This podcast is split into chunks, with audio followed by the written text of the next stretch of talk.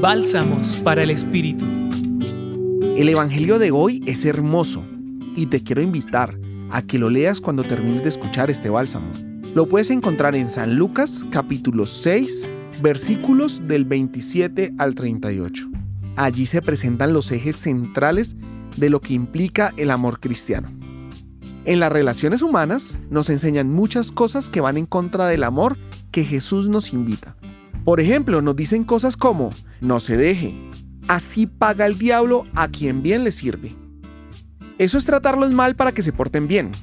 ¿Para qué hacer tantos esfuerzos si la gente no lo valora? El mundo es de los vivos. Si haces un favor, tienes que saber cómo sacar provecho luego. En fin, muchos dichos que nos han inculcado desde pequeños. En cambio, Jesús nos enseña que el amor es gratuito. Eso quiere decir que no necesitas nada para merecerlo. Por el simple hecho de existir ya eres amado.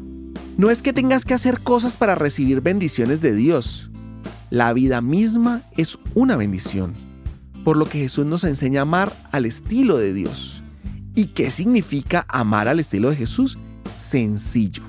Es amar a todos, sobre todo cuando no queremos amar. Es hacer el bien a quienes te odian, por lo que allí está la real virtud es bendecir a todos aquellos que te maldicen, por lo que allí reflejas todo el amor que has recibido de Dios.